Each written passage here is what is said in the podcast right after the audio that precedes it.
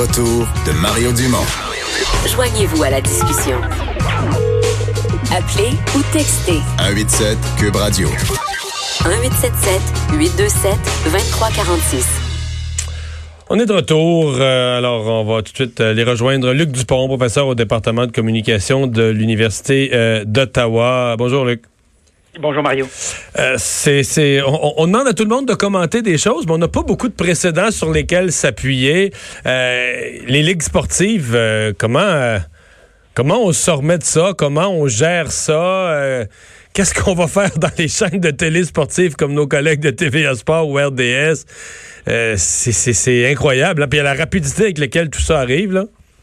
Oui, parce que ça, risque d'être du sport, en fait, des stations de sport sans sport. Euh, bon, à certains égards. Là, l'hypothèse, tu sais, c'est quoi? C'est de jouer?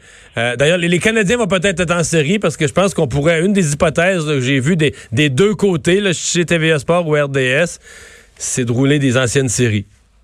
Oui, euh, oui, ce qui pourrait arriver, puis je n'exclurais pas le, match du vendredi saint, qui décennie après décennie, mine de rien, génère des codes d'écoute qui sont pas si mal. Mais si on est un petit peu plus sérieux, évidemment, à très court terme, dans le cas de la Ligue nationale, comme de la NBA, comme du soccer, je le précise parce que ce matin aussi ça a été annoncé, comme dans le cas du baseball, mais c'est renversant, là, ces quatre nouvelles extraordinairement là euh, importante. Euh, évidemment, à court terme, c'est les restos, les hôtels, le taxi, c'est euh, le stationnement, c'est les ventes de billets au niveau micro, là. Mais c'est en réalité beaucoup plus que ça. Et c'est pour ça que c'est très compliqué de prendre cette décision-là. C'est que c'est les revenus télé. Mais les revenus télé, ils sont particulièrement payants quand? Durant la saison régulière? Non, durant les séries éliminatoires. Si on demandait aux gens de TVA Sport, c'est quand qu'on fait le qu'on ben recueille le pactole, là? Sur le plan des revenus publicitaires nationaux, parce que les, annonceurs nationaux sont particulièrement présents euh, au moment des, des séries, c'est bien sûr à ce moment-là, c'est les codes d'écoute. Euh, c'est les revenus de commandite aussi, les fameuses pubs sur euh, le long des euh, le long des bandes. Alors tous ces revenus-là qu'on n'aura pas, qu'on ne va pas générer, ben ils ont une incidence directe sur les joueurs. Pourquoi? Non seulement sur les équipes, mais sur les joueurs aussi. Pourquoi? Parce que le plafond salarial, il est déterminé comment à chaque année? Ben en fonction des revenus de l'année d'avant. C'est pour ça que au fond, quand les joueurs ont appris ce matin, coup sur coup, toutes ces ligues-là et la NBA hier soir qu'on mettait momentanément fin à, la saison, je, serais personnellement étonné que ça reparte, euh, Mario, euh, pour toutes sortes de raisons. Mais euh, tu veux dire la Ligue nationale de hockey, tu penses qu'il n'y a pas de série, bon, on pointe ça, on pointe ça au camp d'entraînement en septembre prochain? Je pense que dans un mois, euh, si on s'en remet à ce qui s'est passé en Chine, on va franchement être étonné des chiffres qu'on va avoir. Et si tu jettes un coup d'œil, je ne suis pas un spécialiste sur le plan euh, biomédical, mais euh, je te donne mon 50 sous là-dessus. 3% des gens actuellement aux États-Unis qui sont euh, qui ont euh, test positif au coronavirus euh, décèdent. en Corée du Sud, c'est 1% Alors, si on n'est pas pire en statistiques, ce que ça signifie concrètement, là, c'est qu'on sous-estime le nombre de personnes qui sont atteintes aux États-Unis, mais qu'on ne sait pas qu'ils l'ont. Je sais pas si tu, tu, vois ah, ce que je, comprends très bien. Puis on a, parce qu'on a eu cette discussion-là ici, parce que quand tu as un système de santé qui qui qui, euh, où il n'y a pas euh, en Europe bon t'as une coassurance mais quand il n'est pas assuré du tout pour une partie de la population comme les Américains je il y a des gens pour qui le test peut coûter 1000 pièces et plus. Ils vont pas, ils vont pas se faire ils vont pas se faire tester non, j'ai vu des chiffres effectivement particulièrement importants. Puis comme au départ, il y a eu des problèmes avec le test, un, passé test, deux, des tests souillés qui donnaient des résultats pas tout à fait exacts. Puis trois, on avait déterminé que si t'étais pas vraiment euh, beaucoup, beaucoup, beaucoup malade, puis dans et tu répondais à tel critère, tel critère et tel autre critère, on, ne te mesurait pas tout de suite parce qu'on manquait précisément de, de tests. Je reviens brièvement au sport parce qu'évidemment, c'est toujours majeur. Les, la Ligue ou les ligues ont des assurances qui couvrent ces Act of God-là, mais certaines équipes professionnels n'en ont probablement pas. Alors, qu'est-ce qui va arriver de ce côté-là majeur? Le plafond salarial, ben, l'an prochain, euh, probablement pour l'une des premières années depuis très longtemps, ben, le plafond, il va être plus bas que que la saison précédente, ce qui est assez rare hmm. également, parce que les revenus des équipes ne seront pas euh, ne seront pas les mêmes. Euh, et, et, coup sur coup, donc c'est toutes ces équipes-là qui vont. c'est terrible. L'hypothèse de dire on se rassoit, on se calme, euh, dans deux semaines, les gens de la Ligue, les gouverneurs se réunissent, regardent ça, puis disent, regardez bien, euh, il y a quelque chose qui est perdu. On peut pas, on sera pas capable. Y le, virus va être trop implanté. On sera pas capable de remettre de monde dans les amphithéâtres. Mais on met en place un protocole pour sécuriser nos joueurs, les arbitres, etc. Et on joue toutes les séries dans des amphithéâtres vides pour les droits de télé. Est-ce qu'il y a un modèle économique viable? Est-ce qu'il y a moyen pour sauver, disons, l'essentiel, compte tenu quand même qu'en 2020, les droits de télé, je comprends qu'on perd des millions dans les amphithéâtres, puis les ventes de bière, puis tout ça, mais est-ce qu'il y a moyen de sauver la mise par de la télé dans des amphithéâtres vides? Euh, si je, prends ce que tu me soumets là, euh, cette hypothèse-là, il y a deux jours, je t'aurais dit c'est possible. Hier soir, avec la NBA, je te dis c'est impossible. Pour ceux qui auraient manqué hier un événement euh, historique majeur, euh, euh, on a un match donc qui se prépare de, basket. c'est on lance les ballons, c'est l'entraînement d'avant-match.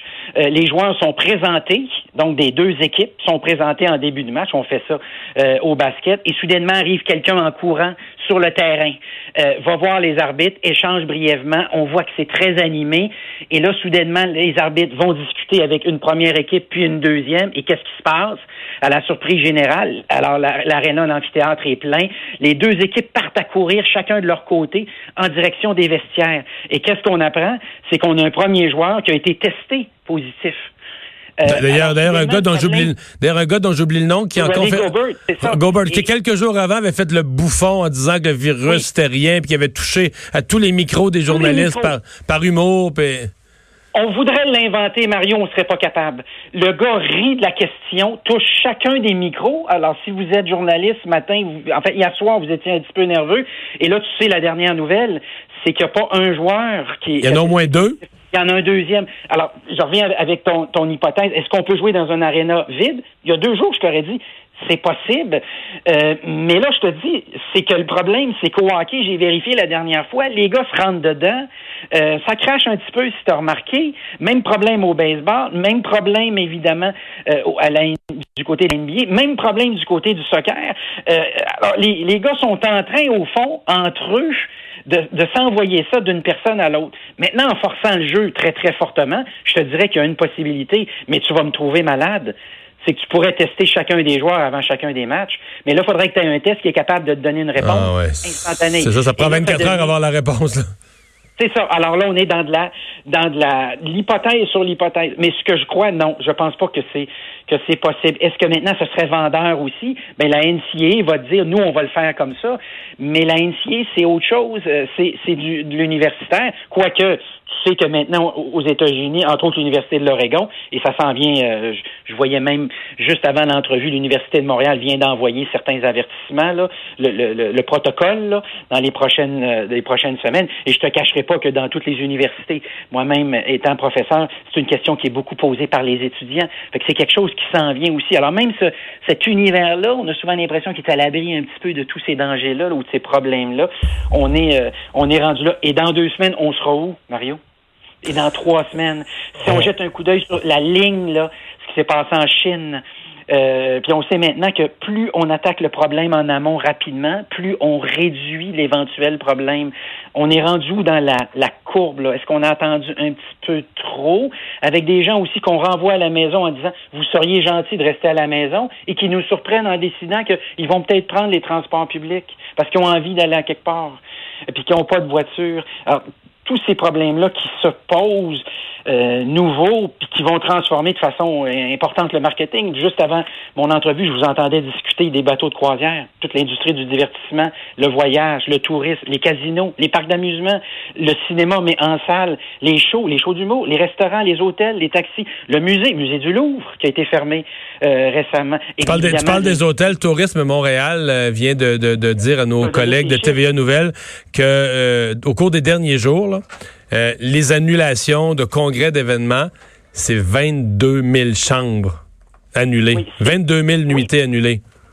Oui, puis en même temps, ben il y a toute c'est toute la séquence. Hein? C'est le chauffeur de taxi qui vient de perdre combien de, de, de runs, et puis c'est les combien de restos aussi, euh, et combien de spectacles aussi. Euh, même euh, à New York Broadway, on vient d'annoncer que on revoit tout ça aussi. Et, et, ça va avoir, je pense, dans certains cas, un jour on va refaire des croisières, rassurons-nous. Puis je, je, fais confiance à la nature humaine.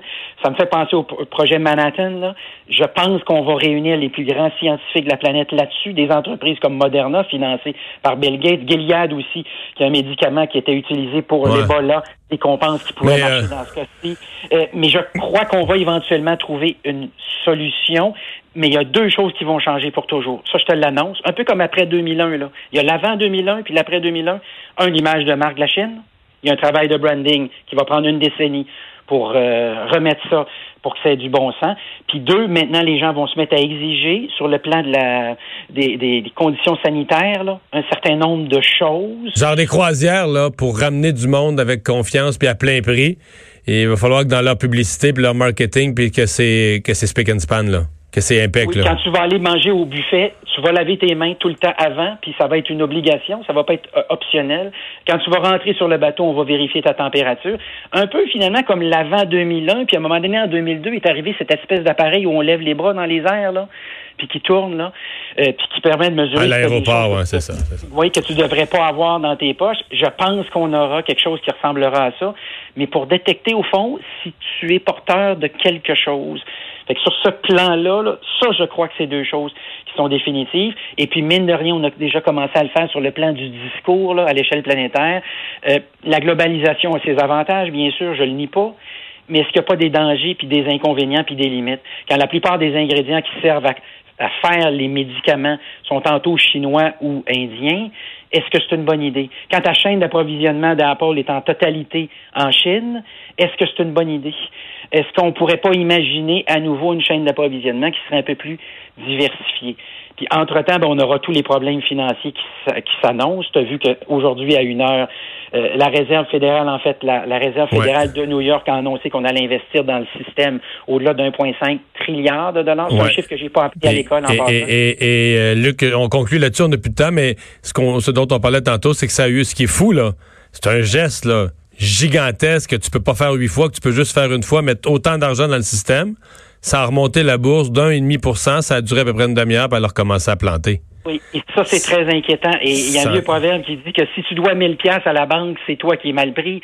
Mais si tu dois 100 millions à la banque, c'est la banque elle qui, est mal pris. Merci, Luc. Au revoir. Luc Dupont, professeur au département de communication à l'Université d'Ottawa. On s'arrête.